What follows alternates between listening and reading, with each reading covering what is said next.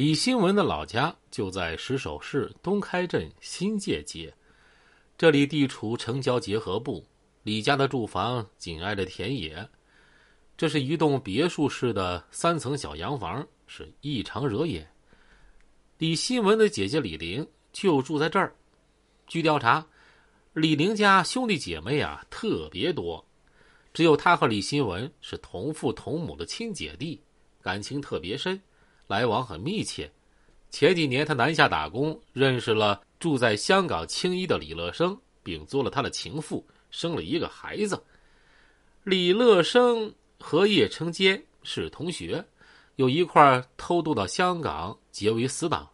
在澳门赌场叠马期间，李乐生决定把小舅子推荐给叶成坚。于是三个月之后，李新文从石首市某机修厂的工人，就变成了澳门赌场的叠马仔。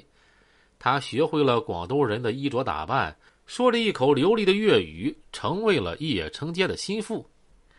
经过侦查，小黄发现车李玲显得焦躁不安。有一天晚上，他突然启程去长沙，然后南下广东江门，偷偷约见李乐生。过了几天，李玲又突然返回石首，仍然魂不守舍。他不断的和外界联系，外界也不时有消息传进他的耳朵。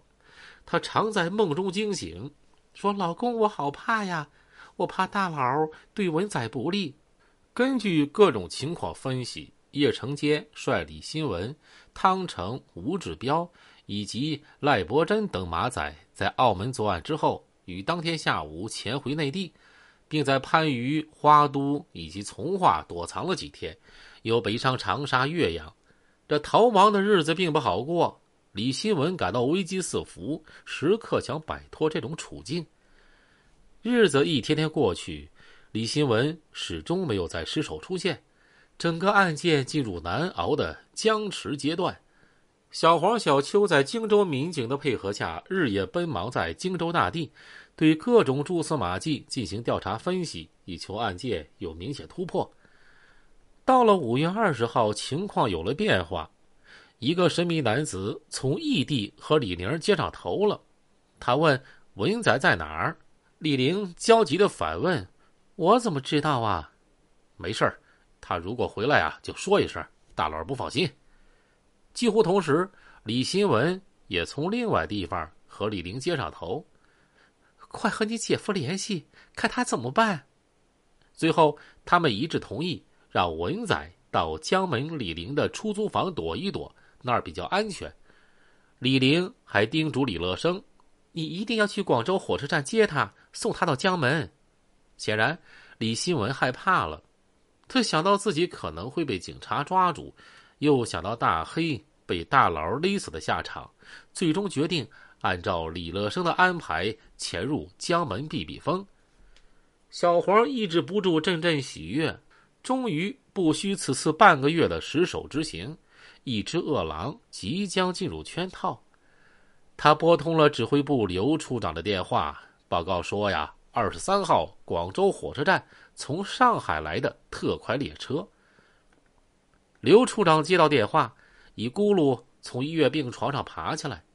这个操着浓重北方口音的壮汉，如果不是胆结石发作，疼得昏倒在指挥部，被战友趁机抬到病床上，此刻是绝不会。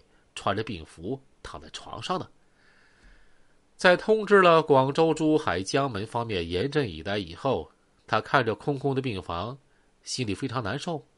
不行，再这么下去啊，会憋死人的。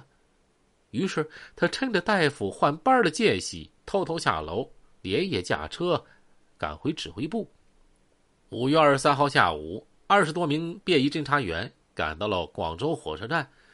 车站出口上方的列车到站信息显示屏突然跳出一行文字：“从上海开往广州的列车晚点半个小时到达。”此时，小张率领几个侦查员正在出口。一个假装接人的侦查员有点失望的把招牌啊扔在地上，小张则悄声通报站台上的侦查员：“盯紧了几个口。”半个小时之后，乘客潮水般涌向出口，侦查员睁大眼睛扫视着行色匆匆的每一张脸。灯光昏暗，要想从上千张陌生面孔中找出自己从没见过的人，可不是一件容易的事儿。小张反复默记着湖北传真过来的那张照片，却一直没见有一个瘦长、掉了几颗牙的青年人出现。